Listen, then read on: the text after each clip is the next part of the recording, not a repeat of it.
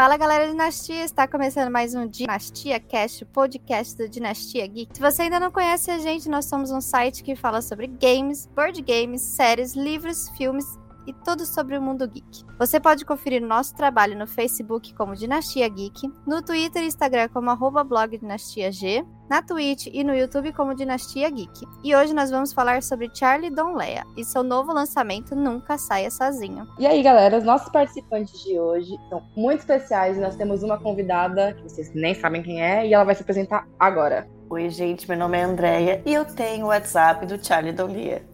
Oi, gente, eu sou a Giovana e eu falo Charles ao invés de Charlie. Acontece.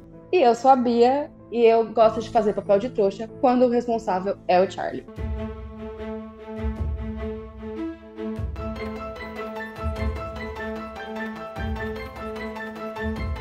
Bom, para quem não conhece, o Charlie é um escritor. Ele lançou o livro Garota do Lago em 2017 pela Faro que é do gênero policial. E desde então ele vem surpreendendo a gente com vários livros já lançados em relação a esse gênero. E eles são Garota do Lago, Deixada para Trás, Não Confie em Ninguém, Uma Mulher na Escuridão e o novo Nunca Saia Sozinho. Esses três livros são do mesmo gênero e ele segue bastante o padrão do, do, da escrita de Charlie, são desvendar os assassinatos e tudo mais, e fazer você de trouxa também para tentar adivinhar quem é no final. É o que ele mais sabe fazer, é enganar a gente e a gente ficar com cara de tacho no final do livro. Mas é isso que eu gosto nele. E vamos a uma breve conversa sobre os livros e tudo o que o Charlie representa pra gente no quesito investigação criminal. Achei tenebroso essa descrição, achei. Eu queria fazer um complemento que eu acho que tá na hora da Faro colocar assim nos livros. Papel de trouxa garantido.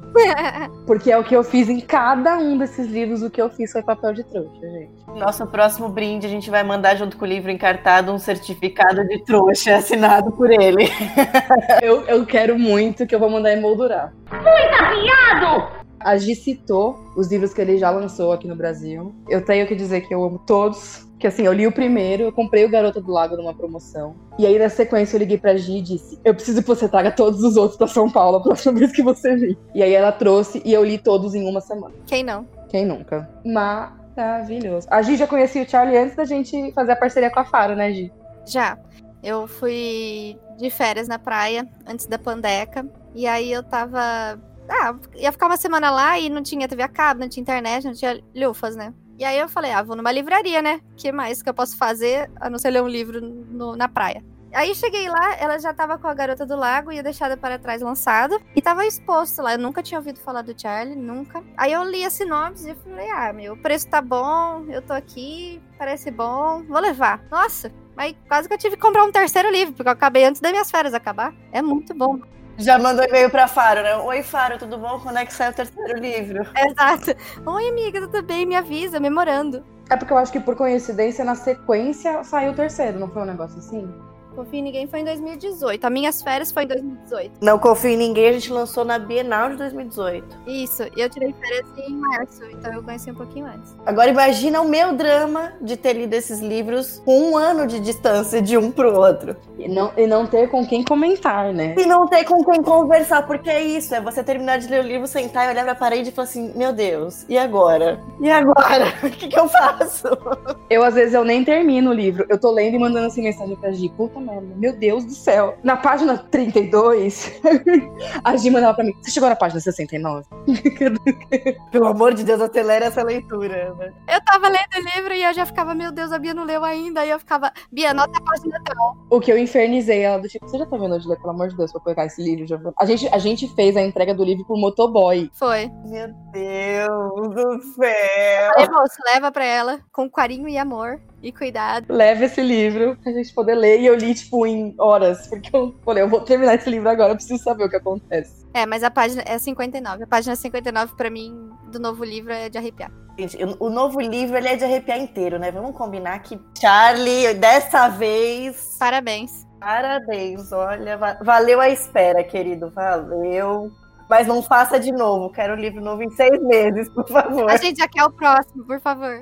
Sim, já mandei uma mensagem, gente, já mandei. Já mandou? Já. Tá tudo certo, gente. Se nosso contato. Assim, a gente tá. É aquela história da gente tá uma pessoa do famoso. No caso, a gente tá uma ideia do Charlie, entendeu? Ela já tem o contato. Falando de todos os livros dele, tem um pra vocês que é o favorito, assim, que vocês lerem e falam, esse é o meu favorito. Então, na verdade, o meu favorito, favoritaço, assim, de todos, é o Deixada pra Trás. Mas esse novo eu fiquei balançada, tipo, ah, não, não- tudo bem, não é ainda o meu Deixada para Trás, mas chegou muito próximo, sabe? Porque o Deixada pra Trás, pra mim, foi, foi o que eu fui mais feita de trouxa, foi o livro dele que eu li mais rápido. Tem aquela personagem foda, porque, nossa, a Lívia pra mim, assim, por favor, façam uma série de 45 livros e um, sabe, um especial na Netflix para a Lívia Cut, por favor. Confesso que eu fiquei torcendo muito pra que uma das personagens que aparecessem nesse, nesse livro novo fosse a Lívia. Você, Lívia, né? imagina, eu tinha um treco. Confesso que eu gostei muito de quem apareceu. Exato. O meu favorito é Eu Não Confio em Ninguém. Por mais que o Deixada para Trás pra mim foi maravilhoso. A cena final do Deixada para Trás, nossa, me arrepia até hoje. Mas o Não Confio em Ninguém, realmente, eu cheguei no final, porque os outros, você até tem uma ideia ou não, assim, de quem é o jeito, e você já vai articulando. Você erra, claro, mas você tem, consegue criar um. traçar um- uma ideia, né? Agora eu não confio em ninguém, eu realmente cheguei no final e falei, não sei, não sei. E aí, a hora que eu fiquei descobri quem era, eu falei, nossa! É, realmente não sabia nada. Então, eu não confio em ninguém, me enganou de verdade. Eu acho que o novo livro pode dar um, um link com esse sensacional e quem sabe, né? A gente sonha. A gente sonha. Eu, eu vou fechar o trio, então eu vou dizer que o meu favorito é o Mu- Mulher na Escuridão. Eu achei fantástico, eu ficava em choque, eu amo a Rory, eu amo, amo a, personagem, como ela é complexa, o negócio do autismo, eu adoro, eu acho muito, me lembra muito Criminal Minds, sabe? A Rory me lembra muito o Dr. Reed.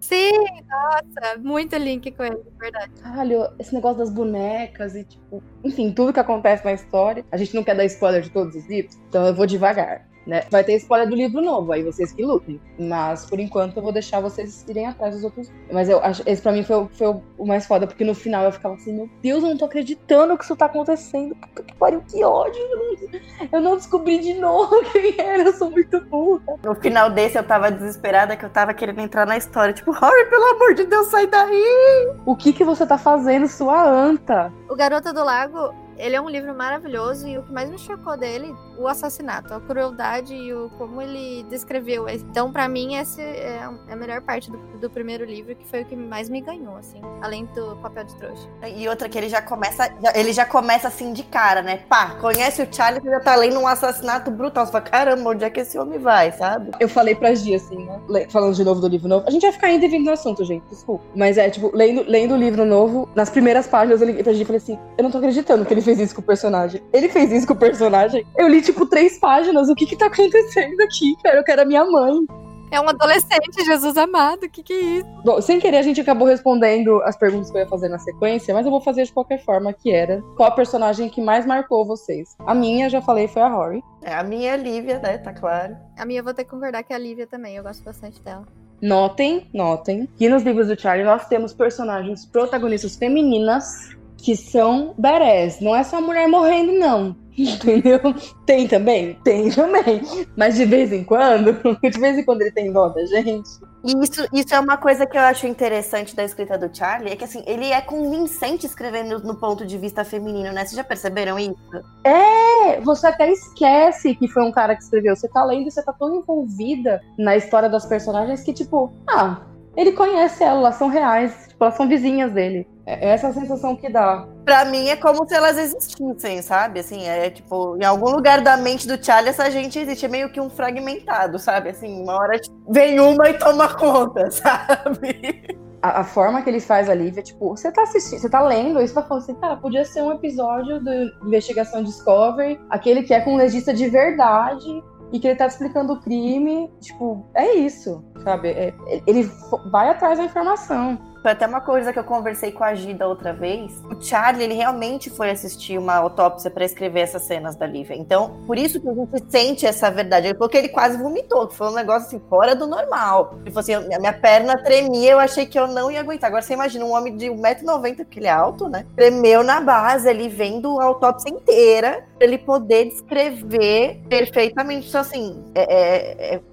nossa, você consegue enxergar ela abrindo e mexendo ali dentro. Acho que eu falei pra Giné nesse livro, que tipo, eu comecei a ler e aí ele descrevia exatamente como tinha sido o tiro. De tanto assistir investigação Discover, gente, não precisa chamar a polícia, não precisa de terapeuta, tá? Tá tudo bem. Mas de tanto que eu assisto investigação Discover, eu consegui. Eu falei pra Gi, foi, foi tal arma o tiro que, ela, que o personagem tomou nas costas. E a Gi ficou. E a gente já tinha lido e ela falou, foi isso mesmo, eu eu vou procurar terapia. Eu vou procurar terapia porque eu preciso parar. Eu preciso parar com isso de assistir. Você vê que ele consegue mergulhar no personagem dele, né? Por causa desse lance de tem certeza que faz parte dele. Mas você nota o quanto ele pesquisa para fazer, tipo, determinadas cenas. E, e, como ele descreve as coisas de uma forma assim, nossa, cabulosa. É tipo, ele se dedica muito à história que ele tá escrevendo. Ele não, não é um autor que escreve porque, tipo, ah, eu preciso lançar um livro esse ano porque eu preciso de uma graninha extra aqui, eu vou lançar um livro. Não, ele lança livro porque ele gosta daquela história, ele acredita naquela história. Exato. E aí ele vem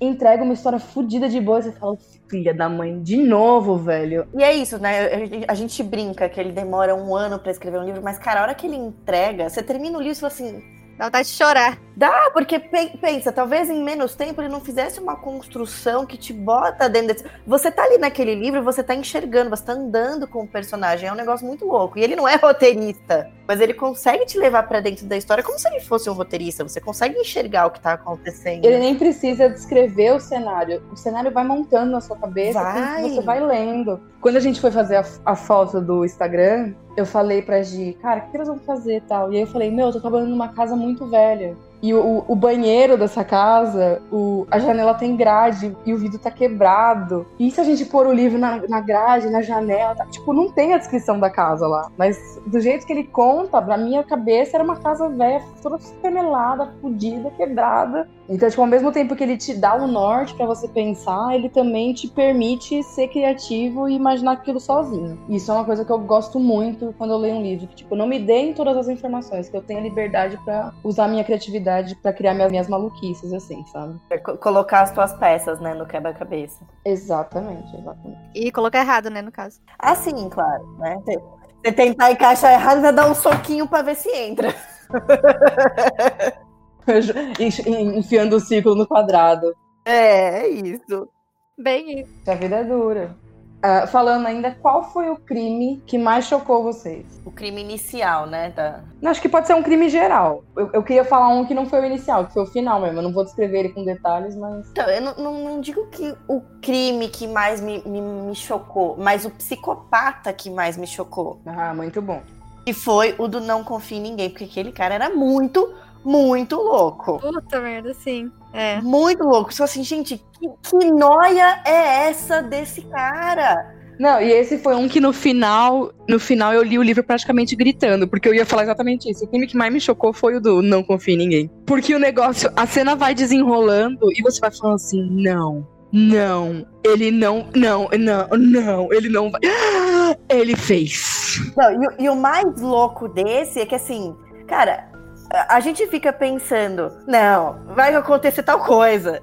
Agora vai acontecer tal coisa. Aí acontece a cena e fala assim, beleza, agora foi. Aí não é, fala, meu Deus do céu, onde foi que eu me perdi, sabe? Assim, porque Cara, ele mata, né? O assassino mata por um motivo completamente besta, né? Se a gente for pensar fútil, total, simplesmente tipo assim, ah, é isso, vou matar porque vou matar. E aí o desenrolar do último crime desse livro, você fala assim, meu Deus do céu, você tá, você tá ficando amigo de George Martin e não tá contando pra gente? O que, que foi? É isso. Não é? Porque quando eu terminei, eu só pensava nisso. Filho da mãe, mais um autor que eu gosto que faz isso comigo. Filho da mãe.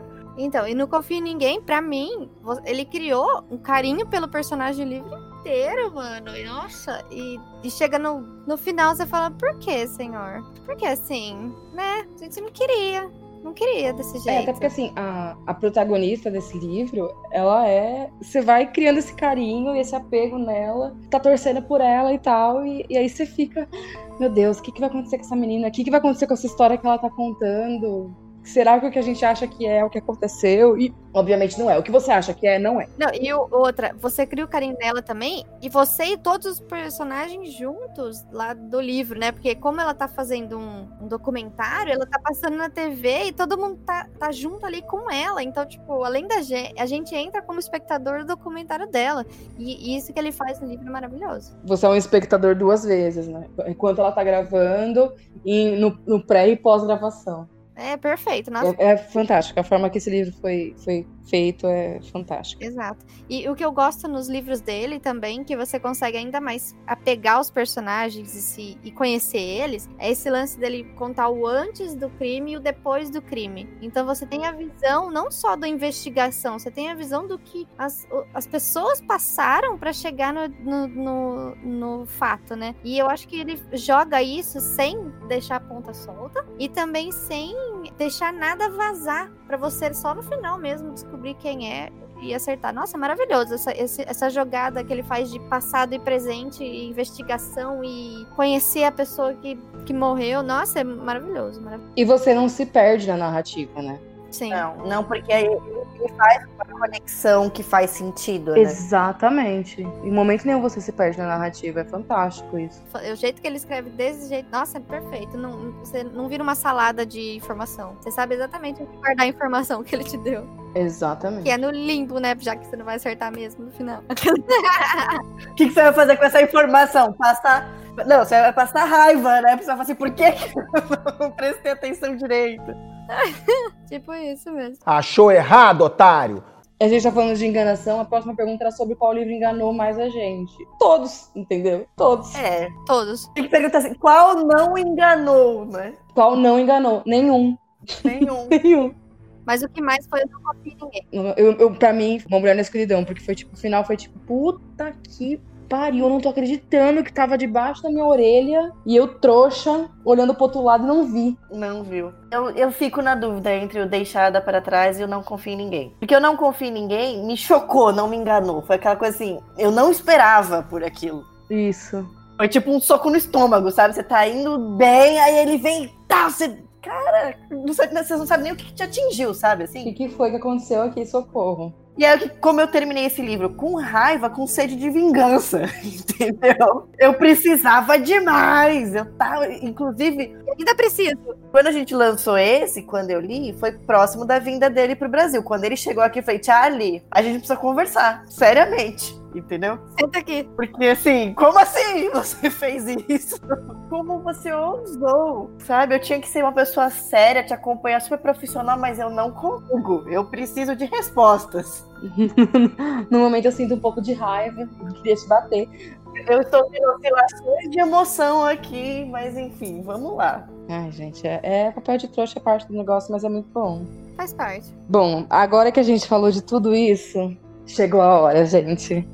Vamos falar Vamos falar Dele. do aclamado. de aclamado Nunca Saia Sozinho. Ai, Aplausos! é, uá!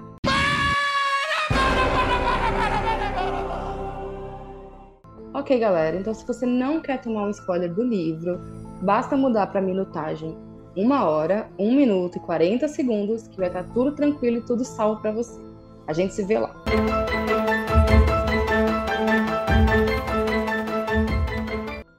Vocês precisam entender que esse livro, ele, ele teve fases, gente. Primeiro começou com uma mensagem da Deia assim, pá, vai ter boneco do Charlie.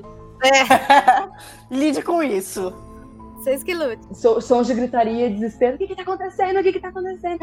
Mais ou menos isso. Foi. E aí, tipo, va- vai ter, nós vamos decidir, vamos enviar. O livro chegou aqui em Bauru. A gente, chegou o livro, chegou o livro. Ai, meu Deus do céu, lê esse livro logo, pelo amor de Deus. E isso, isso, vocês podem conferir essa informação do livro Vai Ter Boneco lá na nossa live com a Deia, que colou na Dinastia Com, porque foi lá que ela falou a primeira vez sobre isso. E ela ficou lá torturando a gente por causa desse livro.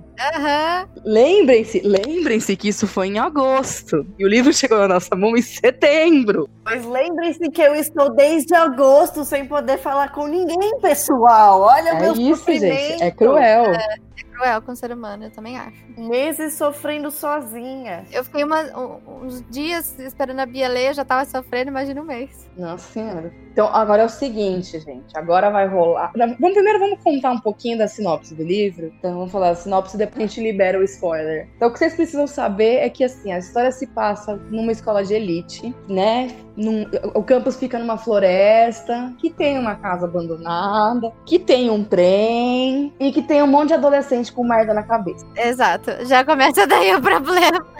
E aí tem umas paradas meio estranhas que ninguém sabe se é invenção dos adolescentes ou não, se tá rolando ou não.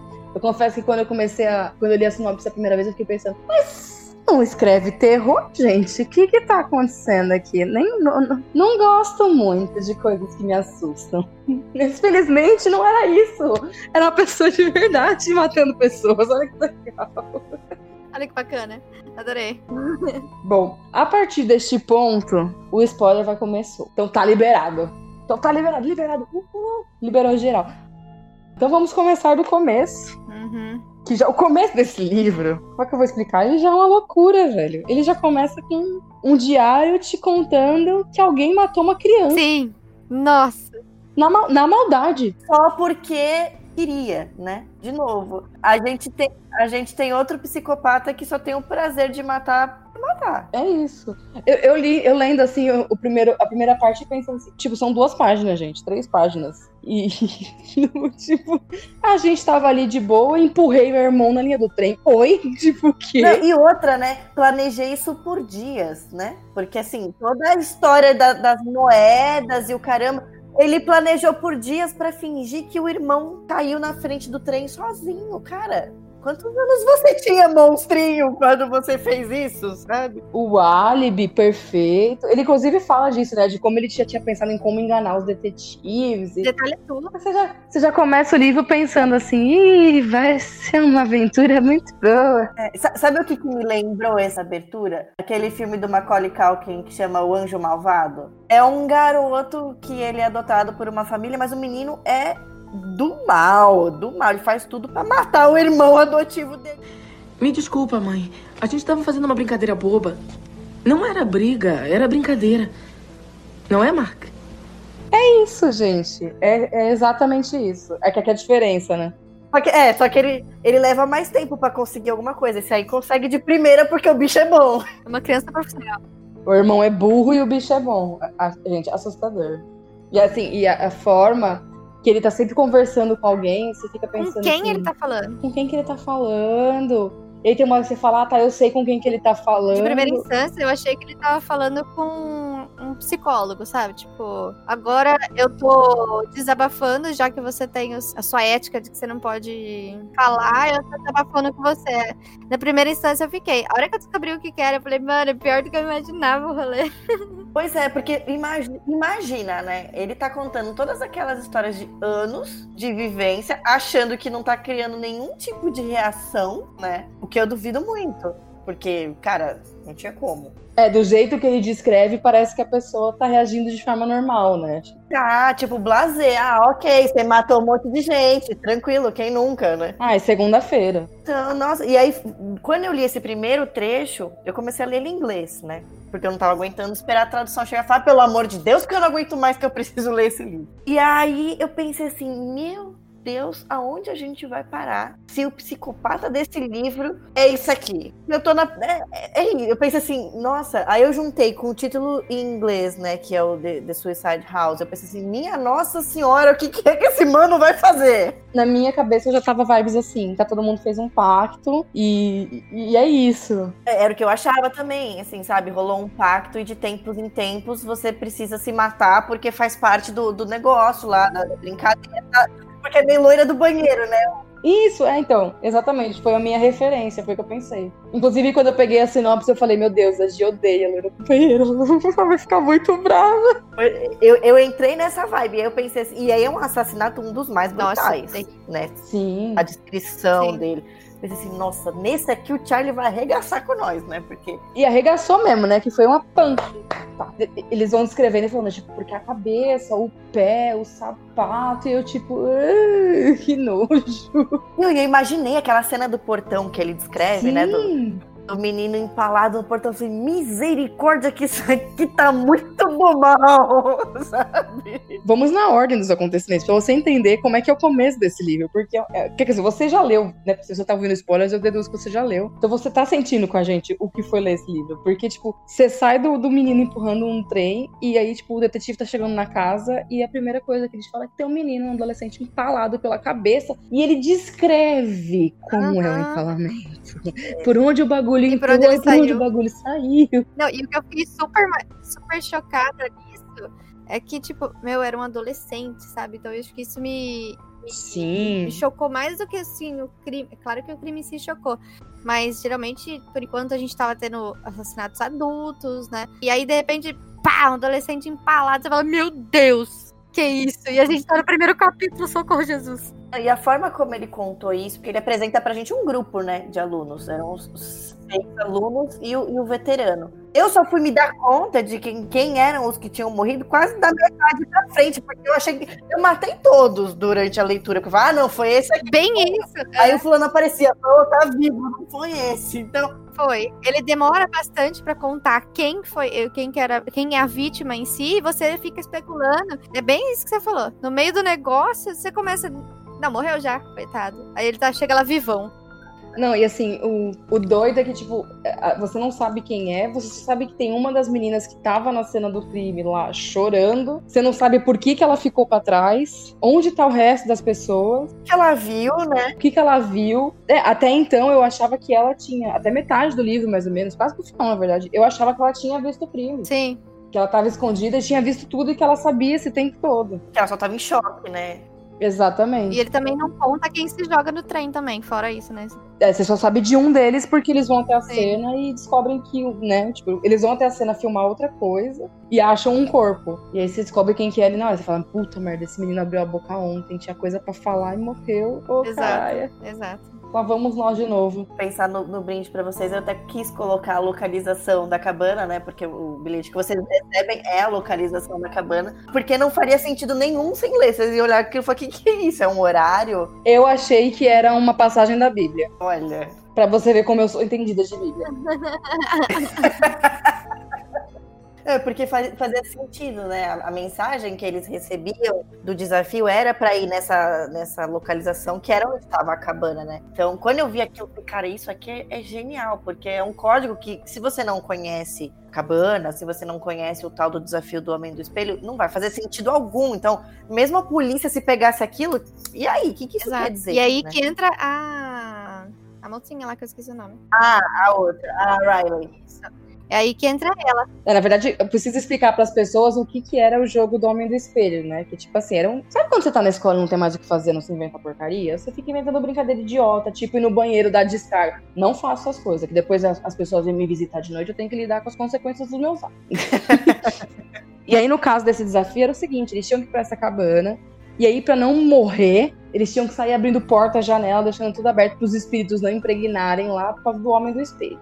Beleza, seguro, ninguém tinha morrido, ninguém tinha passado mal. Até então. Era um desafio de anos, né? Era uma coisa tradicional do colégio, o pessoal fazia um rito de passagem, né? Isso, exatamente. Que era pra passar dos, dos- É que lá são quatro anos de colegial, né? Diferente daqui. Mas era pra passar o, o- o manto dos tercenários pros quartuários, é isso? Era de quem estava no, segundo ano, eram os desafiados. E quem comandava era um aluno do terceiro. Acho que no quarto ano você já não tá mais querendo brincar. Ah, entendi, entendi. Pode ser isso. Já tá preocupado com outra coisa. Ah, eu vou viver, você é adulto, né? Não tô querendo fazer mais merda na floresta que eu sei que vai dar ruim. Mas o pessoal do seguro do terceiro ano ainda quer correr um risco, né? Quer falar assim, não, é legal ir numa casa abandonada no meio da floresta à noite sem Me parece seguro. Por que não? Vai dar certo.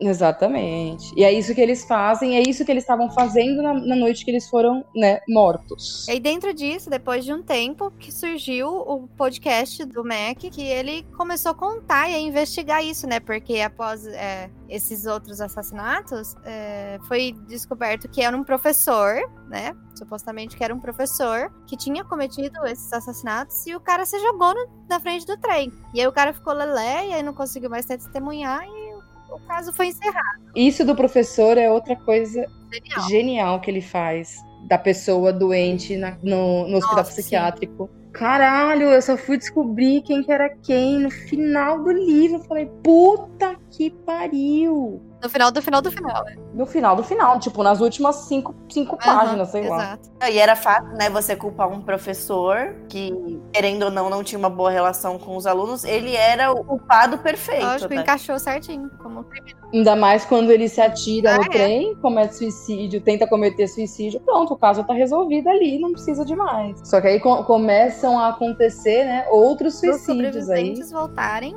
pra linha do trem pra tirar a própria vida. E aí, E pular no trem. aí exatamente. começa a investigação. Aí o Mac começa a achar isso, isso esquisito, e começa a investigar. Mas vou te falar que a parte. Você não tem nem tempo de se apegar muito ao Mac, né? Pobre Porque a hora que o negócio começa a ficar interessante, que a gente chega na página 59.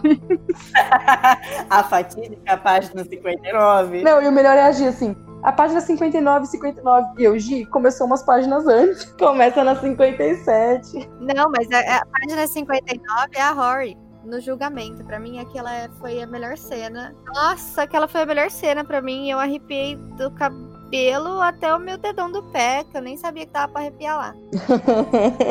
eu, eu, eu gostei muito quando a Rory apareceu, por motivos óbvios, Aham. né, que eu já falei. E, e foi tipo um choque pra mim, assim, tipo, "Ah, ele tá trazendo o personagem de outro livro, ele não costuma fazer isso, ele só fez isso com a Lívia uma vez, né? legal que ele trouxe e encerrou o caso do livro anterior. Eu falei, mano, não é possível que eu tô lendo isso, velho. E o, que eu, e o que eu achei isso genial, porque assim, pareceu no- numa Mulher na Escuridão, e isso foi uma coisa que várias pessoas falaram, que assim, caramba, mas ele colocou um crime ali que não chegou a ter solução nenhuma, que era o assassinato da Camille.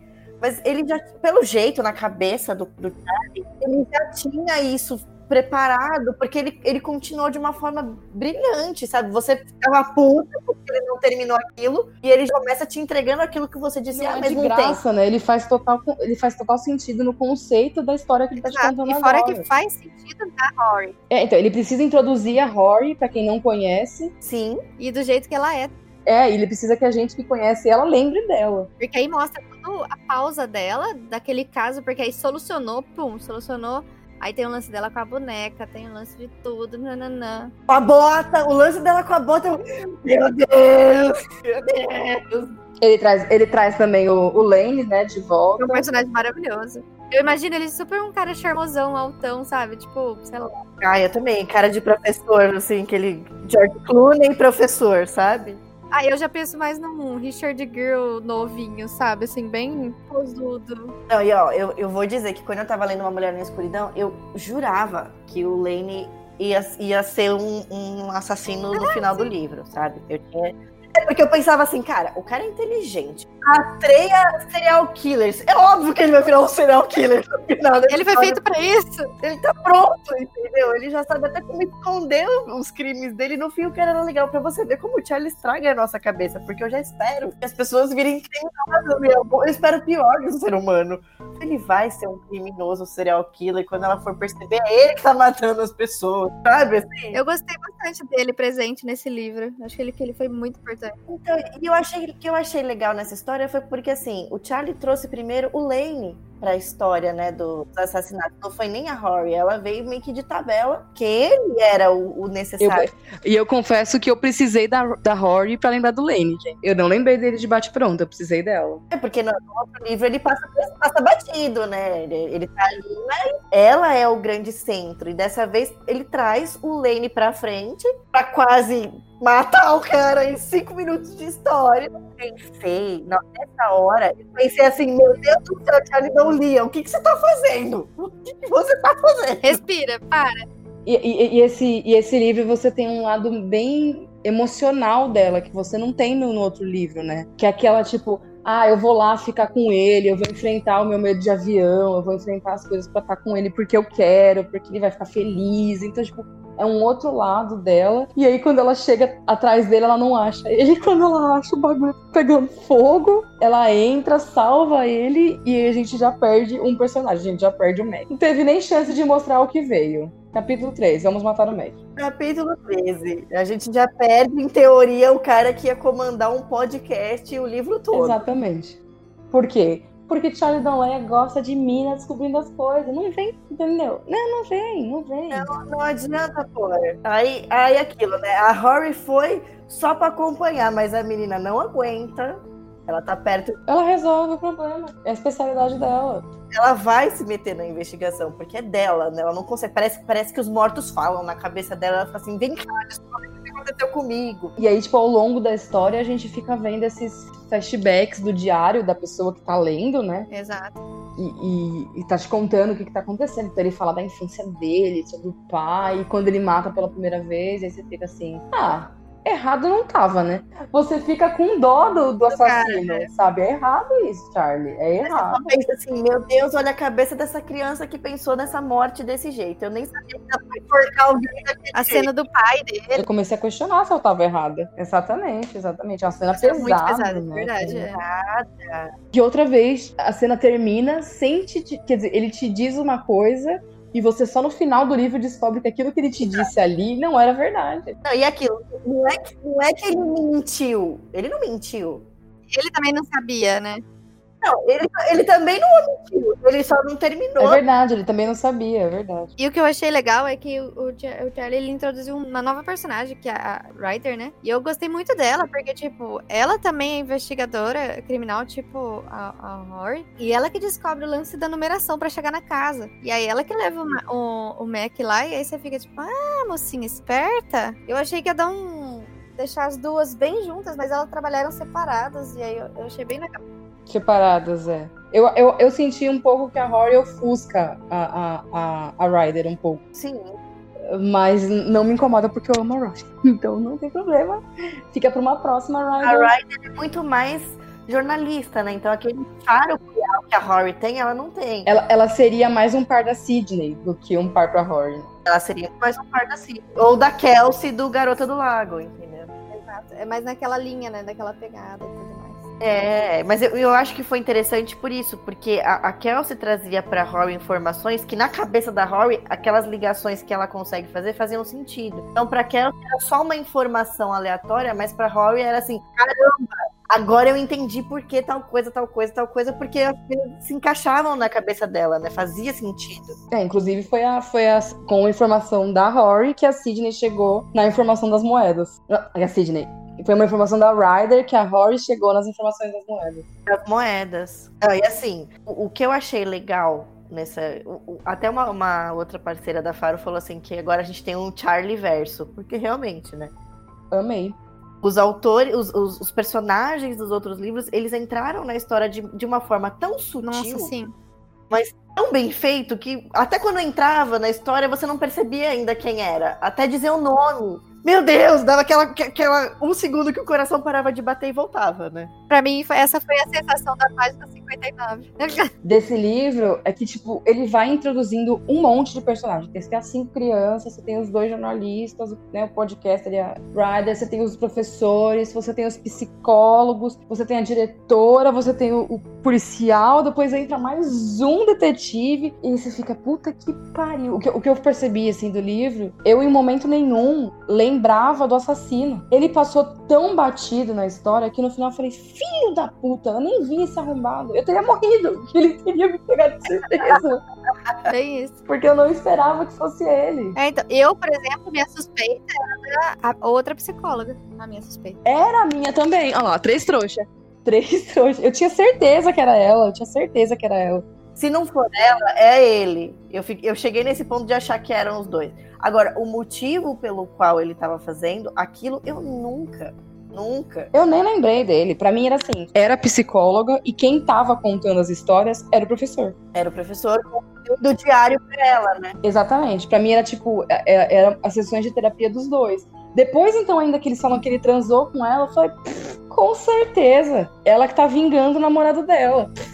Ai, Charlie, por favor. Foi muito fraco, é, você acha? Não, e assim, você ainda fala assim, esse tipo de crime meticuloso é coisa de mulher fazer isso planejado, bem feito. de- Exatamente. Né, E aí você ficava assim, tipo, tem os adolescentes, né? O Gavin e a Gwen. que Estão o tempo todo brigando e naquele esquema de não, você não pode falar. Você fala, então, pera, então foram eles. Tem mais um, um personagem que, que entra na história, que é um ex-aluno, que tá full pistola, porque ele não entrou no clube do Homem do Espelho. E aí esse, esse cara some, e aí você fala assim, pronto, foi ele. Ele voltou na cidade, É, ele é o Pedro, né? Tá matando todo mundo. ele foi matar todo mundo porque ele não conseguiu entrar a primeira vez. E aí, tipo, você tá lendo o livro, e aí chega a parte que você entende por que, que a Gwen tá apavorada, né? Por que, que ela tá tentando esconder as coisas, porque eles mataram esse cara. e você fala assim, ih, fodeu. E aquilo, né? Quando você acha que o crime é uma coisa só, você Não, é um crime, é um crime gigantesco. tem muito mais. Ela não tava chorando só porque os amigos estavam mortos, ela tá achando que ela tinha acabado de matar uma pessoa. Aquela avalanche de merda, né? Quando acontece um negócio, quando você vê, já foi tanta coisa, você nem sei As, cri- as crianças tudo maconhada e fazendo Eu merda. Adorei. Ou seja, aqui é a dica pra você, jovem, que tá ouvindo esse podcast. Cuidado quando você fumar alguma coisa e for dirigir a noite da floresta com seus amigos. Pode dar Se errado. possível, se possível, não faça os dois, tá? Se possível, não faça os dois. Fume sua maconha. Depois de muitas horas, você pega o carro. Antes disso, não. Ninguém tá dizendo pra você não fumar sua maconha, É, entendeu? Mulher deixa. Não vai dirigir na floresta à noite. De preferência. Ai, cara. Não, e, e- e outra coisa fantástica é que, tipo, graças ao link que a Ryder faz com esse cara que sumiu, porque ela tava investigando por outros motivos, é que elas chegam na situação da, da Gwen, né? Do que aconteceu. E aí é quando a história começa a desenrolar, assim, do tipo. Ela tá conversando com o psicólogo dela, que é o psicólogo favorito dela, porque ela teve que mudar pra psicóloga e não tava gostando.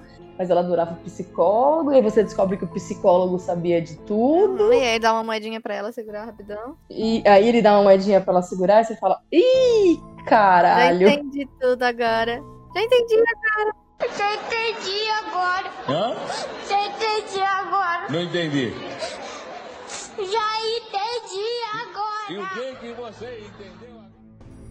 Porque é isso, né? O lance da moeda passa despercebido, que foi o que a G falou, até você fazer essa. Até o, o, o- Lane e a Rory fazerem essa conexão de que, assim, todas as pessoas que morreram na linha do trem tinham uma moeda na Tinha uma moeda. E aí eles. O, o, Lane, como tem essa coisa de, de fazer uma linha de serial killer, ele pensa, bom, isso é, um, isso é um padrão. Se é um padrão, vamos botar lá no meu aplicativo serialkiller.com e ver no que, que dá. e vamos ver quem que é. Vamos ver o que, que é. E aí que ele chega na pessoa que eu falei assim, obrigada a Deus, obrigada Charlie, eu queria isso aqui. Eu fiquei muito feliz. Eu mandei pra Gi assim: Gi, você viu quem tá no livro? E ela: Não. Não, eu não tô lendo. Ela já tinha lido. Ela falou assim: você viu quem voltou? Eu falei, quem voltou da onde? A Harry, né? Eu falei pra você que. eu- Não! Aí eu. Aí eu perdi total o time. Eu falei, ah, não. Aí depois eu falei, deixa eu ler de novo. Pera. Eu não vi. Eu falei, isso não é possível que eu comi desse bolo de novo. É o segundo. Eu tô dormindo lendo esse negócio. Não é possível. A, a hora que eu li. Na, na verdade, assim, eu comecei, eu comecei a fazer a conexão que seria o Gus no momento em que ele começa assim: ah, eles foram pra Nova York, é um detetive aposentado. Falei, um detetive aposentado em Nova York. Isso me Só lembra tem um. que teve um- um- uma muito séria e me perdeu a perna. Eu falei, meu Deus do céu, que tá chegando esse momento. Só pode ser ele. A hora que ele fala Gus Morelli, eu falei, obrigada, é isso. Não, e assim, é, eu nunca tinha pensado na possibilidade de juntar eles. E aí, tipo, a hora que ele junta, a minha cabeça fez. "Pff, Gênio, o Gus tá cheio de caso velho que ele não resolveu. E a Rory adora resolver esse tipo de caso. Quando terminou o Não Confie em Ninguém, eu chorei no fim desse livro. Foi o único livro do Charlie que eu chorei, porque eu fiquei com tanto ódio. Sim, te entendo. Eles saírem. Ó, gente, é mais spoiler, é chuva de spoiler hoje. Ah, eu sinto muito. Esse, esse bloco é só spoiler. Mal, por assim, cara, os, do- os dois mataram a Sidney, saíram impunes de novo, condenaram uma terceira pessoa aleatória no rolê e o Gus não iria conseguir provar nada e nem, a- e nem provar a inocência do pai da Sidney pra ela em vida. Exatamente. Porra, história é essa? Sabe, a menina morre e nem se pegou. Ah, Eu e a Gia, a gente tava no, no final do livro assim, vingança, ninguém assim, E aí eu pe- eu pensei, qu- quando ele, quando ele veio no Brasil, eu falei pra ele, falei, tipo, Charlie, olha só, a gente vai ter uma continuação, né? Porque assim, não vai dar pra você deixar esses dois vagabundos impune. Eu quero eles Não vai dar. Não é justo. Esse acho que foi o livro dele com o final mais revoltante, assim, porque todos os outros a gente tem um final. E esse final é, tipo, muito injusto. Muito injusto mesmo. tapa na cara pra mim. A gente tá acostumado a ler aquele livro que vai te entregar um final, resolver o crime. Ler um livro que o crime não foi resolvido. Ainda tem um crime novo, você fica com aquela situação de assim, meu Deus, e aí? A gente vai fazer essa informação agora. E aí eu falei pra ele, ah, eu quero continuação. Bota o Gus e a Lívia pra descobrir. Próximo livro, o próximo livro eu tô torcendo pra ser a resolução desse crime. Ele falou pra mim, assim, Andréia, não vai ser o próximo livro. Mas essa história vai ter continuação. É isso que eu preciso. É isso que eu preciso. Eu preciso saber que. Eu preciso saber que a Sidney será vingada. Na minha cabeça era isso. Ele vai juntar a Lívia e o Gus e eles vão atrás do, do Marshall e da Grace. Essa era a minha ideia. Conforme eu fui lendo Nunca Saia Sozinho, quando o Gus entrou, na hora, sabe quando você fala assim, caralho, Minha esperança. com essa tua, hein, Charlie? Essa ideia foi melhor que a minha. Melhor que a minha. Sim. Não, e eu, olha, eu não tinha linkado, eu só falei, ah, é um detetive, pai. Eu não tinha linkado o nome, porque eu acho que eu foquei na menina do começo da solução do caso da Rory, que me marcou demais, que eu nem tinha um. Eu, eu lembrei por causa do sobrenome, nem por causa do Gus. mandou o foi o nome. A hora que você mandou o nome, eu li, aí minha mente abriu assim, ó. Vral. Eu falei, nossa, muita coisa do que eu tava pensando agora faz mais sentido ainda. Foi tipo um boom na minha cabeça muito explosivo, assim. Conforme a história foi avançando e a gente via que, que o Gus não tava vindo, né? Pra Indiana, ele não tava ligando. Eu até cheguei a pensar, falei, bom, talvez o Gus conte pro Lane desse caso que ele teve, né, com a. Sim.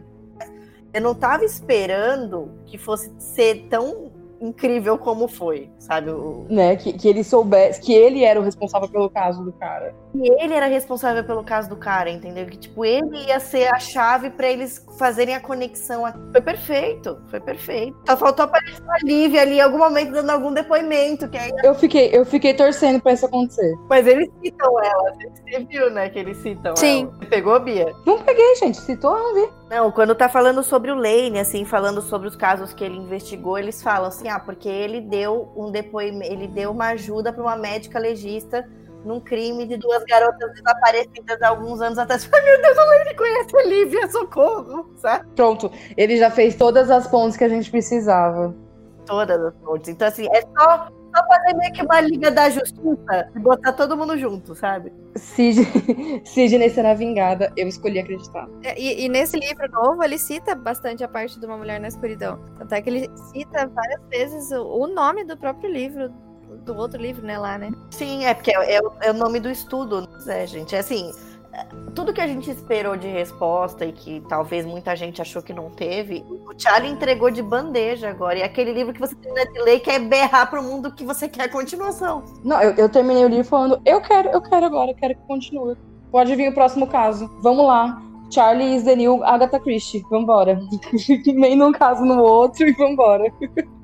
Quando eu terminei de ler, a vontade que eu tinha era de falar pra todo mundo assim: viu, vocês que falaram do não confie em ninguém? Pega aqui esse livro agora e leia! Leia, não reclame mais! Porque tudo tem um motivo nessa vida, entendeu?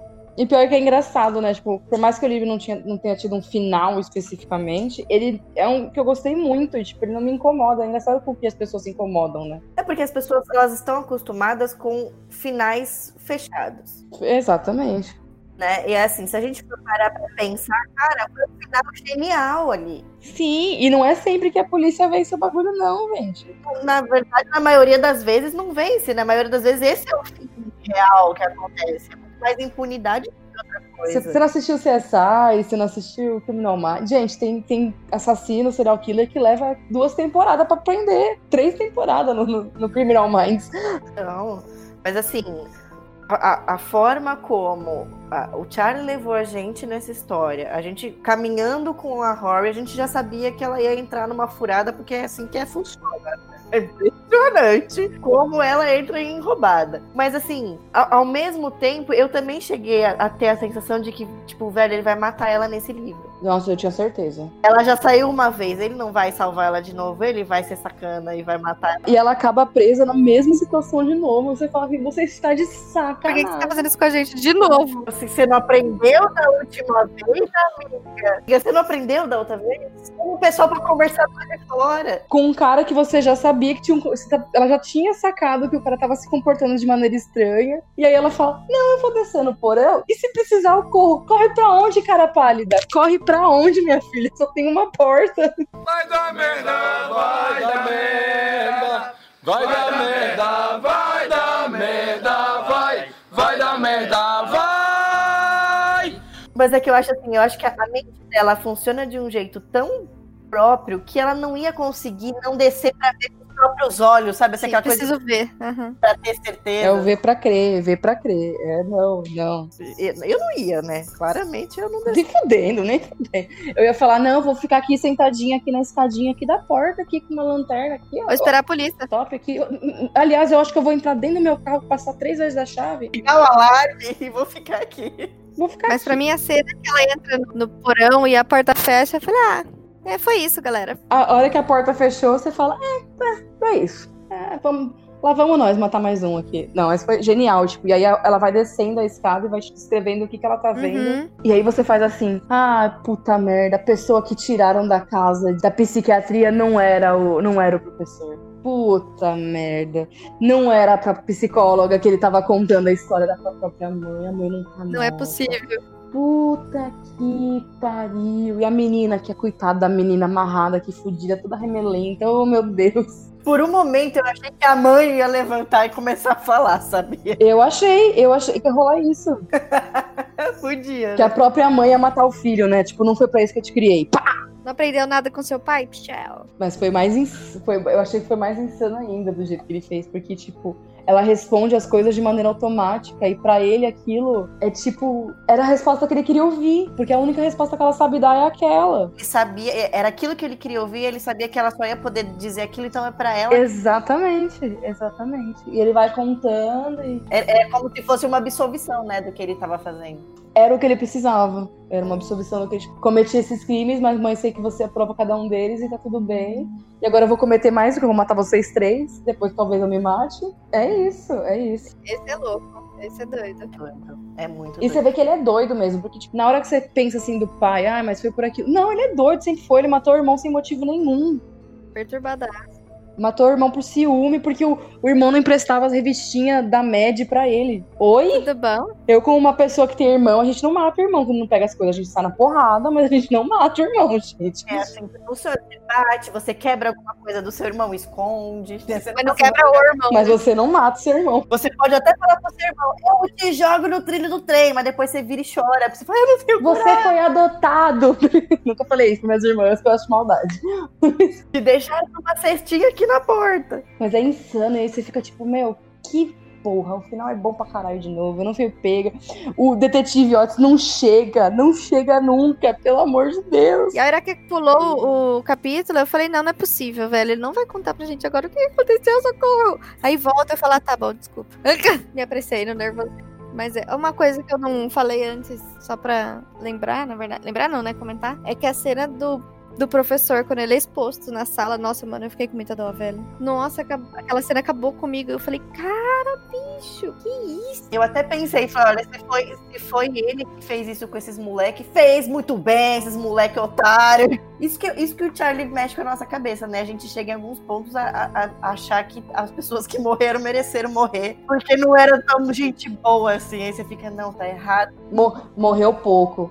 Morreu Morreu pouco, tinha que ter pouco. morrido mais. Tipo isso, né? Fica assim, ah, bando de adolescente filho da puta, mereceram. Bem isso. Meu, eu fiquei chocada com aquela cena. Eles falam, vamos embora, vamos embora, e este arrombado fica, não, vamos, Vamos lá, aqui, rapidão. Porque isso, é, vamos aqui, depois ele sai, solta a corneta pra, pra assustar todo mundo, sabe? Tipo, ele foi cuzão, cuzão. Merecia ser empalado? Não sei, talvez não. Talvez sim. Talvez sim, Mas talvez sim, porque a criança era o demônio. Tudo bem que ele queria, porque queria a qualquer custo, né? O, o, o raio do, do- Queria ser o novo líder do negócio, né? Mas eu acho que tudo tem limite, assim, sabe? E é, é legal que tem isso, né? Tem essa discussão não só do, do, do crime em si, do suspense, do, do mistério, mas pô, fala de bullying, fala dessa questão do tipo, até onde as pessoas, os adolescentes vão pra se provar pros outros, até que o, limite. ser aceito naquela situação.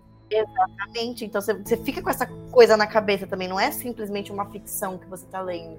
É uma discussão interessante ali. É, não, são coisas que, tipo, lá nos Estados Unidos, né, que a realidade dele acontece ainda mais que aqui, né?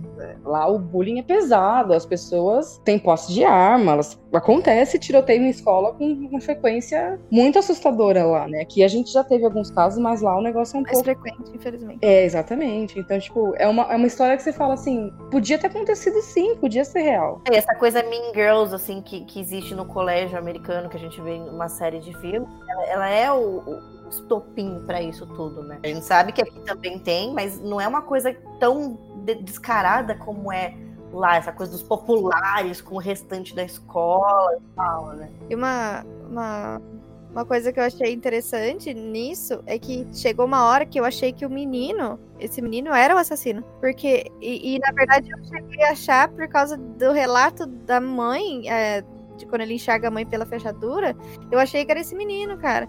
Eu falei, mano, não é possível, velho. Não é possível que ele vai fazer isso. Aí não fez. Na verdade, eu, eu achei várias vezes que era o Gavin, até certo ponto. Eu achei que o Gavin que visitava, dava a entender pra mim que era o Gavin. Né, Que é tipo, a família dele não visitava, não mandava carta. então tinha essa- Exatamente. É. Não, e aí da- dava a impressão de que o Gavin era adotado, de que, tipo, ele era, ele era criado pelos tios. Aí você falava, não, tá encaixando, é, É ele. Acertei. Mole. E aí, tipo, não, não é o Gavin. Próxima. É bem isso. A última, a última pessoa que eu pensei era o Christian. Foi a última pessoa que eu pensei. Que foi o que morreu, né? Mas assim, já é. O, não, o Christian, o, o psicólogo. Ah, o psicólogo. Sim, sim, sim. Porque assim, eu, eu, eu só pensei nele quando a Rory já estava lá na, na porta do colégio e ele veio atender. Foi, foi ali que eu falei, ah, meu É Deus. ele. É.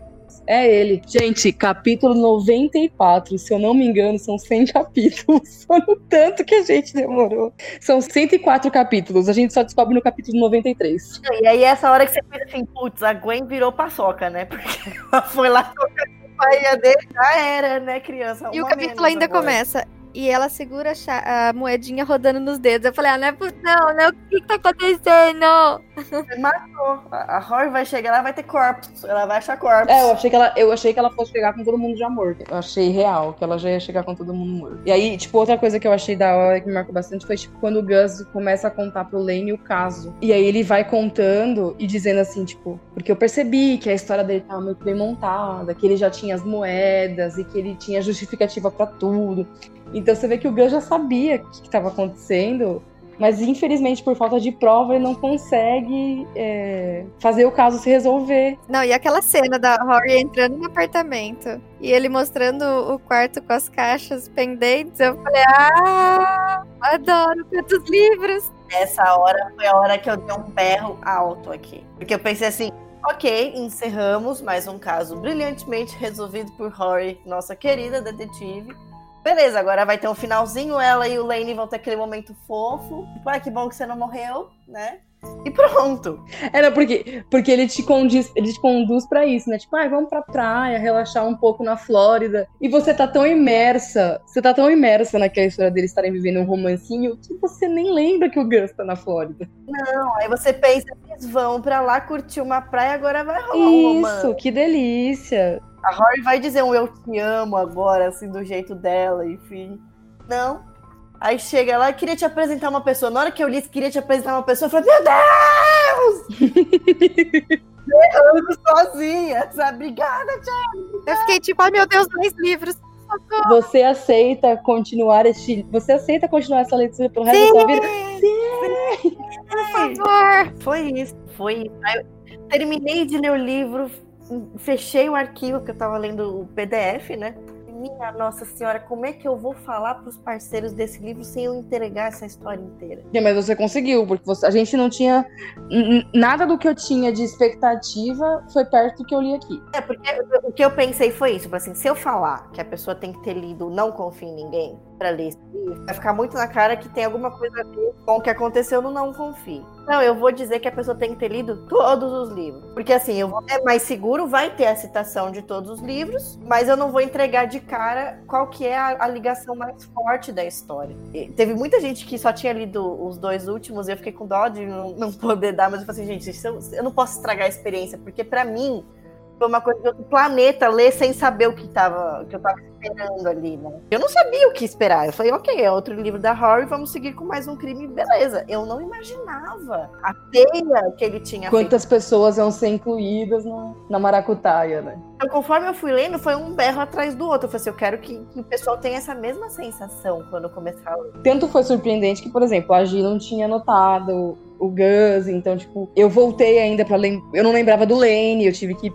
Precisei da Horn pra me lembrar dele. Então, tipo, foram coisas que foram crescendo, acrescentadas nessa. Você fala assim, puta merda, ele fez direitinho, velho. Porque mesmo que você não conheça os personagens, eles fazem sentido na história. Não foi de graça, vou enfiar um personagem meu aqui porque eu quero. Não, ele tem um porquê dele estar ali. Mesmo se você pegar e começar a ler pelo Nunca Saia Sozinho, não vai te atrapalhar em nada a leitura, porque ele vai, ele vai te entregar tudo que você precisa saber, tá ali. Ele pode ser um livro solitário, digamos assim. Um- Pode. Agora, se você já leu os demais livros, o livro vai te dar uma outra experiência de leitura ainda. Então, olha que muito louco, né? Um, li- um livro, a mesma história, ela vai dar duas experiências de leitura completamente diferentes. Exatamente. Exato. E o, o que eu gosto muito do Charlie é isso também. Tipo, ele não fica estendendo história, sabe? Tipo, cada livro, começo e fim. Começo e fim. É um livro. Né? De vez em quando ele te dá, tipo, que foi o caso da história da Sidney, que tem como continuar. Mas a história terminou ali. A história da Sidney acabou ali. Acabou ali, exatamente. Entendeu? É isso que eu gosto de tipo, saber que se eu preciso. se eu- ah, esse desse mês, eu- dessa vez eu não vou conseguir comprar esse lançamento, tô sem grana. Não tem problema. Compra depois, as histórias não estão interligadas, você não vai ter um. Passar um sufoco. Não, não tem problema, fica tranquilo. É igual a, a, Ryder. Eu achei que ele ia dar uma continuidade pra ela, mas não, ele tá dando um desfecho pra ela ali, que eu acho que ela pode ter aparecido nos outros, né? Mas eu acho que ela já teve um desfecho naquele ali. Ele fecha certinho os personagens ou deixa aberto pra, tipo, né? Fica no ar aí a expectativa de vocês. Uhum. Sofram. Conforme ele vai fazendo as histórias, e- ele mesmo vai sentindo o peso que o personagem vai ganhando, né? Uhum. Conforme a história vai crescendo. Então, querendo ou não, acho que depois que ele terminou Uma Mulher na Escuridão, que ele viu o peso que a Horror tinha, e que uma detetive como a Horror tinha, que ele pensou, putz, não dá pra deixar ela só nessa história. Eu posso trazer ela de volta. E agora que ele viu que ele causa um alvoroço na nossa cabeça, ele vai fazer isso de novo. Espero isso, no mínimo. Quando? Não sabemos, entendeu? Porque ele é misterioso até pra quando vai ser. É, porque é capaz dele vir com, com um livro completamente novo, sem personagem, sem personagem conhecida. Ô, filha da mãe. Pois é, aí você aí baixa, aí baixa a sua guarda. No próximo ele traz tudo de novo, te dá outro socão na cara. É isso. O ler, ler Charlie é esperar pelo inesperado.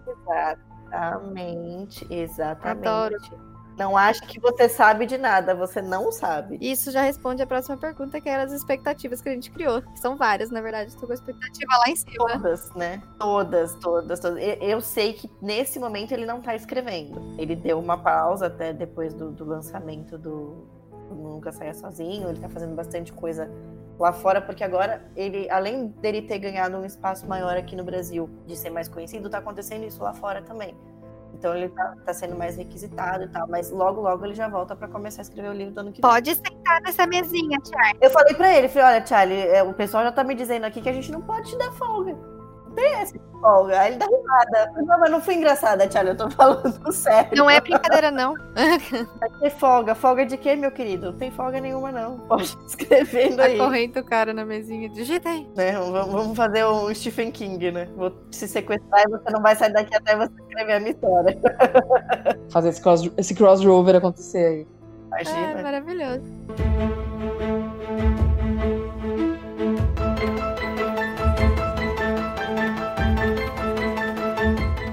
Charlie, ele é um cara muito acessível, né? Tipo, nesse sentido de. Ele tá de olho no que a gente tá fazendo. Ele olha as fotos, ele compartilha. Esse lance dele acompanhar o que a galera posta e tal, isso é verdade. Quando ele chegou aqui pra Bienal de 2018, ele nunca tinha vindo pro Brasil, né? Em teoria, ele era um autor desconhecido, ele não tinha noção Uhum. do tamanho que ele já tinha aqui no Brasil, porque a gente já estava lançando o terceiro livro dele. E ele, ele lembrava de fotos do Instagram. E até. Eu não, não encontrei ele em São Paulo, né? Porque quando ele veio, eu tava com a Lauren Blake e eu tinha ido pro Rio de Janeiro fazer evento dela lá, então eu não peguei o evento dele na Bienal. Eu fui encontrar o Charlie já em Salvador. E aí, antes dele chegar, a gente já tinha criado meio que um grupo do WhatsApp pra gente já começar a conversar, né? Pra ir quebrando gelo e tal. E aí ele me perguntou de uma foto, que foi de uma blogueira que é do Sancas Books, que ela fez o, o rosto meio a meio com a capa. E aí ele falou, ele falou, nossa, eu achei essa capa maravilhosa, que não sei o que. Será que essa blogueira vai estar em algum dos nossos eventos? Olha, Possivelmente sim. Se ela tiver, eu te falo quem é. E aí, quando a gente chegou no, no evento de Salvador, ela tava lá. Ela não é de Salvador, mas ela viajou pra Salvador pra poder encontrar com porque ela é do Espírito Santo. Então, pra ela, o mais próximo seria ir pra Salvador do que pra cá. E aí, eu falei pra ele, falei, Charlie, lembra aquela menina que você me perguntou do post? É ela. Meu, ele ficou tão feliz. Ele falou, caramba. Começou a conversar um monte com ela, entendia zero de inglês, mas ele tava tão feliz. Tava falando. E ela ficou tão feliz de caramba, ele lembra de mim, ele sabe qual é a minha foto. Porque foi marcante. Então, realmente, ele acompanha as resenhas, ele vê tudo que acontece aqui. Ele sabe quando a gente tá fazendo alguma ação especial pelo livro, porque para ele, o Brasil recebeu ele melhor primeiro do que os Estados Unidos. Ele fez sucesso aqui primeiro. Lá ele ainda era um desconhecido até então. Então, assim, im- imagina pra você que, que escreve na tua língua, você vai ser reconhecido primeiro num país de língua estrangeira. Que muito louco isso, né? E, e- e ter essa coisa de sessão de autógrafo com fila, com gritaria. Ele ainda não tinha passado por isso. E a gente teve isso aqui no Brasil. A gente né? adora uma gritaria. É que o fã, o fã brasileiro é intenso, né? O fã brasileiro, ele é vibes, intensidade. Falou assim: você, você ir numa uma sessão de autógrafo nos Estados Unidos, as pessoas vão conversar com você numa boa, assim, sabe? É uma pessoa que escreve um livro, ok. Aqui não, eles chegam perto da gente, eles estão nervosos, eles não sabem como falar, choram. Foi, eu nunca tinha tido isso, essa paixão que vocês têm, esse, esse, esse apego pelo nosso trabalho e, e conversar sobre tudo e trazer todos os livros, com pilha de livros. Então, para ele, esse, esse contato pessoal que ele teve aqui no Brasil acho que mostrou pra ele o poder da escrita dele, sabe? Deu essa base de tipo assim, cara, olha, olha só o que, que o teu livro fez com essas pessoas que estão aqui nessa fila gritando o teu nome. Muito legal. Ai, até arrepiei. Aleluia, arrepiei. Topíssimo. É, então, ele compartilhou nossa foto no Instagram dele. Eu quase chorei. E aí foi tipo, o Charlie compartilhou a foto, o Charlie Eu compartilhou a comecei foto. a um, tre- um treco aqui em casa. Eu falei, mãe, olha aqui. Queria dedicar isso pra minha mãe, pro meu pai, pra minha família. Ele interage, né? Não é só, não é só compartilhar, ele vai lá, ele faz um comentário. Teve, ele começou a compartilhar alguns de sorteio, eu tive que falar com ele pra ele não compartilhar, porque as pessoas estavam achando que o sorteio era na página dele, né? Ah, verdade. Ele via, ele compartilhava, ué, tá falando do meu livro, vou compartilhar. Ele não tava entendendo exatamente vou dar essa moral. Mas aí começou a rolar essa coisa que eu vi que tinha uma galera se marcando, falei, caramba, isso vai dar encrenca, eu vou avisar pra ele que o sorteio é, eu não pode pôr, porque senão vai dar problema depois na hora de sortear, vão querer cobrar dele e tal. Mas ele tava tão engajado em compartilhar tudo, tudo que marcava ele, ele compartilhava. Não, foi, foi muito divertido. É muito legal isso, porque é, é um trabalho que a gente faz e ter o reconhecimento do dono daquela, daquela, daquela história, né? Isso não tem preço pra gente. Isso é incrível. E acho que o ao contrário dele pra gente tá- deve ser uma sensação bem parecida. E você imagina, uma legião de fãs é, gritando pra você por você escrever que tá matando gente. Topíssimo, mano. Mato pessoas, mato pessoas, as pessoas gostam de mim. É, acho que eles não têm essa noção também do Brasil até chegar aqui. Todo mundo tem uma ideia de Brasil muito diferente do que é de verdade, né? E ele chegou, tinha um monte de gente que falava inglês, então ele conseguia conversar com os leitores. Então ele falou, falou nossa, que legal, tem bastante gente que fala inglês aqui, né? Dá pra eu ter mais liberdade de falar. Falei, então, aproveita que esse é o momento, cara. Vai lá. Brilha. Não é igual nos Simpsons, não. A gente não tem macaco andando na rua, gente. Fala inglês fluente ainda. Ah, e, e o, o mais engraçado é que, assim, quando, quando tava pra ele vir pra cá, agora vamos começar as histórias, né, gente? Porque eu já, já vou emendar histórias aqui. Quando ele veio para o Brasil, a gente não sabia como, quem que a gente ia colocar para fazer essa mediação dele na Bienal, porque geralmente a Bienal pede para a gente dar uma sugestão de mediador, ou que conheça o livro e tal, porque aí fica um negócio mais dinâmico, né? E aí, quando confirmou o Charlie, a gente ficou pensando, e agora? Que, que, quem que a gente vai convidar e tal? E aí eu lembro que o Bonini era enlouquecido. Que é outra pessoa que, que me faz de trouxa da última vez que eu encontrei com ele, eu xinguei tanto ele, mas tanto ele. Eu falo, eu falo pra ele assim: você com essa carinha de bom moço, você. Onde que tá esse psicopata vivendo aí dentro? Porque quem bate o olho em você não fala, entendeu? Não fala. E aí, então, aí a gente tava conversando nisso, assim, por que, que a gente não coloca, então, o Bonini pra fazer com o Charlie, né? Ia ser bacana, porque são dois autores nossos conversando ali, dois pontos pra Faro, né? A hora que eu fui conversar com ele, nossa, mas ele soltou meu Deus, eu não acredito que eu vou ser o mediador do Charlie.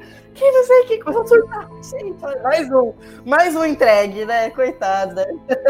Ninguém que resista depois que você lê um, do, um livro dele já é suficiente pra você ler, ler todos, assim. Porque é um negócio muito diferente o jeito que ele conta a história. Todos. E, e quando, quando eu li A Garota do Lago, eu comecei a trabalhar os livros da Faro finalzinho de 2016. E aí a gente começou 2017 e ia lançar o Garoto do Lago em janeiro. Esse é o primeiro livro do ano. E o Pedro me mandou antes, né, pra eu ler, e falou: Ó, oh, esse vai ser o nosso livro de, de, de janeiro, é o de um autor estreante, mas estão com umas expectativas muito boas. Quando eu terminei de ler o livro, eu fui falar com ele e falei, cara, a gente tem um diamante na mão, você sabe, né? Porque esse autor é muito bom. E eu estou te falando isso não como assessora da Fara, eu estou te falando isso como leitora de suspense. Esse é o meu estilo de, de leitura. Eu, eu, Andréia, pessoa física, compro suspenses.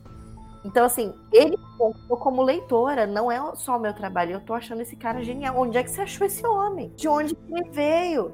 E aí ficamos nisso e a gente sempre batalhando. Cara, a gente precisa fazer esse livro acontecer, a gente precisa fazer esse homem acontecer aqui no Brasil. Quando teve a primeira entrada dele em primeiro lugar de mais vendidos da Veja, eu lembro que era, era uma quarta-feira quando saiu a lista, né? Que a lista sai primeiro no site para depois sair na revista impressa. E aí eu falei, falei, Pedro, eu vou conversar com o Charlie, porque ele nem imagina o que, que tá acontecendo aqui, né? Ele sabe que tá indo bem, mas tipo, ah, tá indo bem, indo bem, tá bom, né? Aí eu peguei um vídeo eu fiz um vídeo, até postei esse vídeo na Fara e eu mandei para ele. Coloquei todos os livros, assim, os, os, livros lançados, fui passando a capinha, tocando o comecinho de We Are the Champions do Queen. Até eu chegar na tela e mostrar que o Garota do Lago estava em primeiro lugar da Veja. E aí, ai, Charlie, queria te mostrar um vídeo, dá uma olhada. Ele falou, ah, André, eu tô parado agora no, no farol, eu vou ver. Aí ele assistiu, ele mandou um áudio pra mim morrendo de rir. Ele falou, meu, eu não tô acreditando no que você fez. Mas não, é que eu queria mostrar pra você de um jeito mais incrível que você é o livro mais vendido do Brasil, sabe? Assim. É um país que a, que a taxa de leitura nem é tão alta, cara. A gente colocou você no, nos mais vendidos por trabalho de blog, porque você não tem uma adaptação na Netflix, você não tem o filme. Geralmente, os livros de ficção que vão para primeiro lugar da lista tem adaptação. O livro chega impulsionado por alguma coisa, ele chegou lá sem nada. Inclusive canais Netflix, HBO, Amazon Prime, uh, Disney. Oi, Netflix, tudo bom? Fica à vontade de produzir. Tá? Nós estamos prontos. Estamos só esperando. Gente, foi muito legal, porque assim, a gente dividiu com ele um, um momento que pra, pra gente foi histórico, foi o primeiro lugar de mais vendidos de, de ficção da Faro, da nossa história como editora, e o primeiro dele, né? Então, poxa, olha só o que, que a gente construiu junto e tal. Foi, foi uma realização não só profissional, mas foi pessoal também, porque eu acreditava naquele autor, eu acreditava naquele livro, eu sabia que ele tinha esse potencial e que a gente ia conseguir botar ele lá. Então hoje, pegar o Charlie do jeito que ele tá hoje, cara, nossa, é uma alegria sem tamanho, né? E poder ter convivido com ele poucos dias que foram aqui no Brasil, mas assim, conseguir construir uma amizade, sabe? Eu converso com ele numa boa, amigos, assim, troca, sabe? Esses dias ele deu uma entrevista e aí foi por Zoom, só que eu não pude acompanhar porque era aniversário do meu pai. Aí ele falou assim: Ah, a Amy, que é a esposa dele, tava tão esperançosa que você fosse aparecer no Zoom porque ela tá sentindo saudade. Falei, meu Deus, a mulher do Thiago tem saudade de mim, o mundo, e o mundo, sabe? Porque a gente acabou ficando amigo, né? Eu passei 24 horas por dia por cinco dias com eles, né? Eu quando eu- eles chegaram aqui, eu não, não tinha ainda visto ele, né? Não sabia se ele era sério, porque você bate o olho na foto do Charlie e você pensa, nossa, esse cara é sério pra caramba, né? Todo- Fora que ele é um psicopata em potencial. Fora que ele é um psicopata enterrando corpos no quintal da casa dele, mas assim, parece ser uma pessoa super séria, super travadão, aquele americano travadão, né? A primeira impressão que você ter. E aí, quando ele chegou, que a gente começou a conversar e tal, que foi brincando, eu falei, gente, o Charlie é uma pessoa divertidíssima, mas ele não transparece isso, ele parece ser tão sério. E ele é um cara tão zoeira, assim, eu falei, gente, que maravilha, que trabalho bom que me arrumaram. né? Adorei. Quero mais. Gostei disso aí. Eu quero mais. Eu, eu não sei se eu contei pra Gi no dia da live, mas teve um dia que a gente tava numa churrascaria e tava rolando um casamento numa, numa área assim isolada, né? E aí a gente tava tomando um vinho e comendo e tal.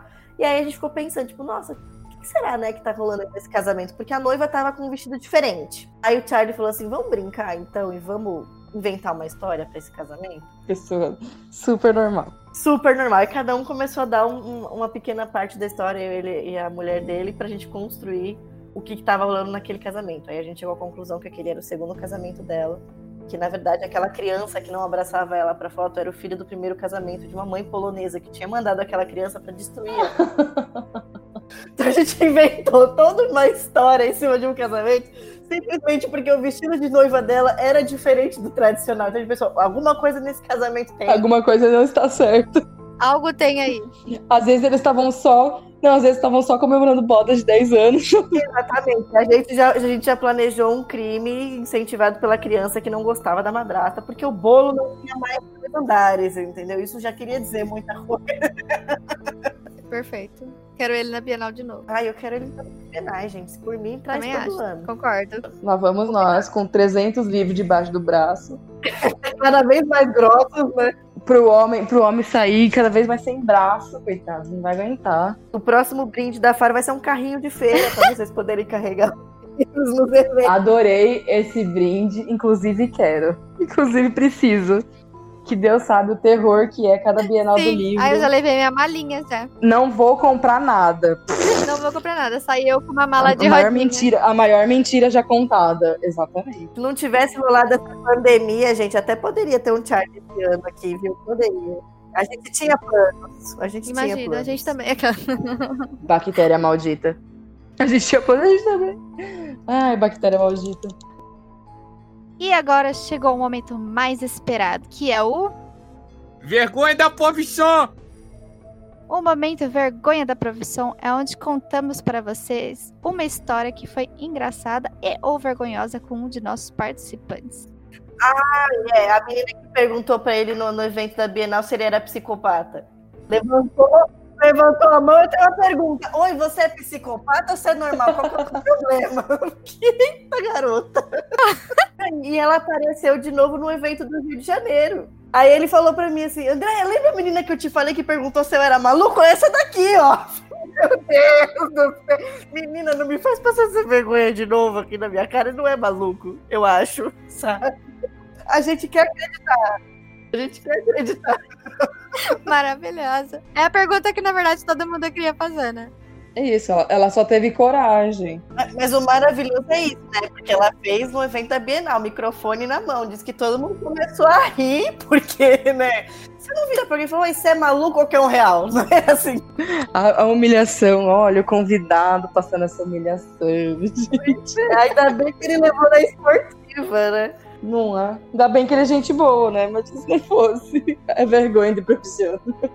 Se ele fosse mal-humorado, misericórdia, né? Nossa senhora, tinha acabado o evento ali pra todo mundo. Tinha acabado as visitas na cidade, tinha acabado tudo.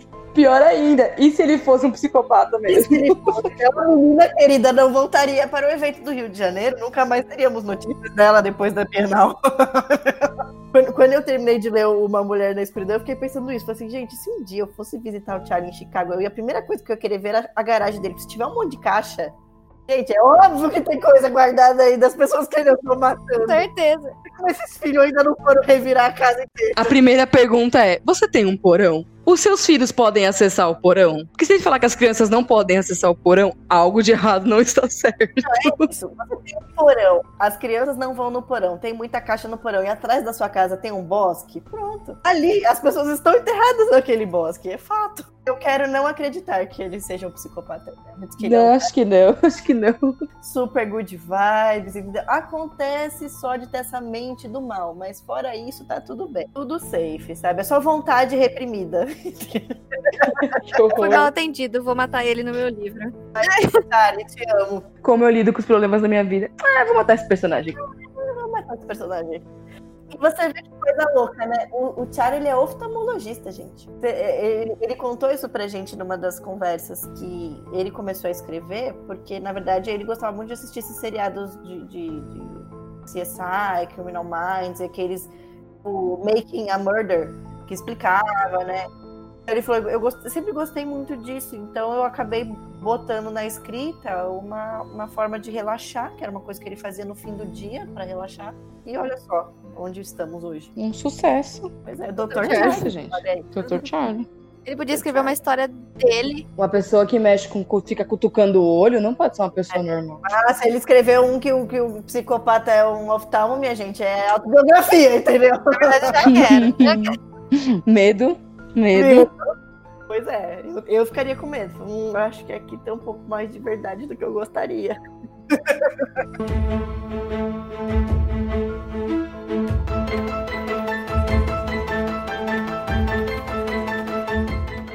Galera, eu espero que vocês tenham curtido essa bagunça que a gente fez até aqui. Se você não escutou os spoilers, pelo amor de Deus, vai comprar o livro e na volta, quando terminar, vem aqui, escuta os spoilers, vem debater com a gente. Chama a gente nas nossas redes sociais, a gente tá no Facebook, Instagram, YouTube, Twitter, Twitch. Tudo que tiver possibilidade de ser arroba, a gente tá lá. Então vem conversar com a gente no site também. Deixa lá nos comentários da resenha do livro o que você achou, se você gostou, se você quer mais, se você não quer, por quê. A gente quer saber sua opinião também. Ah, obrigada, Deia, por ter topado participar aqui com a gente do podcast. Gente, eu adorei. Primeiro podcast da minha vida não poderia ser em melhor companhia. Amo vocês, vocês sabem. Ah, a gente também adora você, ama você.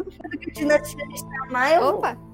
É isso. A, a, a Deia é mais que parceira, ela é amiga da dinastia, gente. Ela tá com a gente em tudo que é aventura maluca que a gente inventa.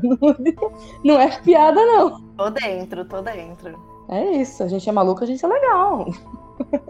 Gente, de verdade, eu adorei participar, ainda mais falando de um autor que eu gosto tanto como o Charlie. Falar dos livros dele é sempre um prazer e eu espero que mais pessoas possam conhecer. Se você está ouvindo a gente e não conhece ainda, leia Charlie Don Lia, porque você vai se surpreender e nunca mais você vai querer parar de ler. É, é impossível, né? É praticamente um vício. Então vem ser viciado com a gente. É isso, é isso. Vem fazer parte do clube dos psicopatas. Vem para o lado da Charlie da Força, você também. Isso, vem pra cá. Lembrando que a gente vai deixar os links pra comprar os livros aqui embaixo. Se você não tiver aqui embaixo, você pode pegar lá no blog, tem o link e resenha de todos. E a gente também tá com um especial de vídeos do Charlie lá no YouTube. Então a gente tem Charlie até dizer chega. Confiram. E até o próximo podcast da Dinastia. Valeu! Tchau! Tchauzinho.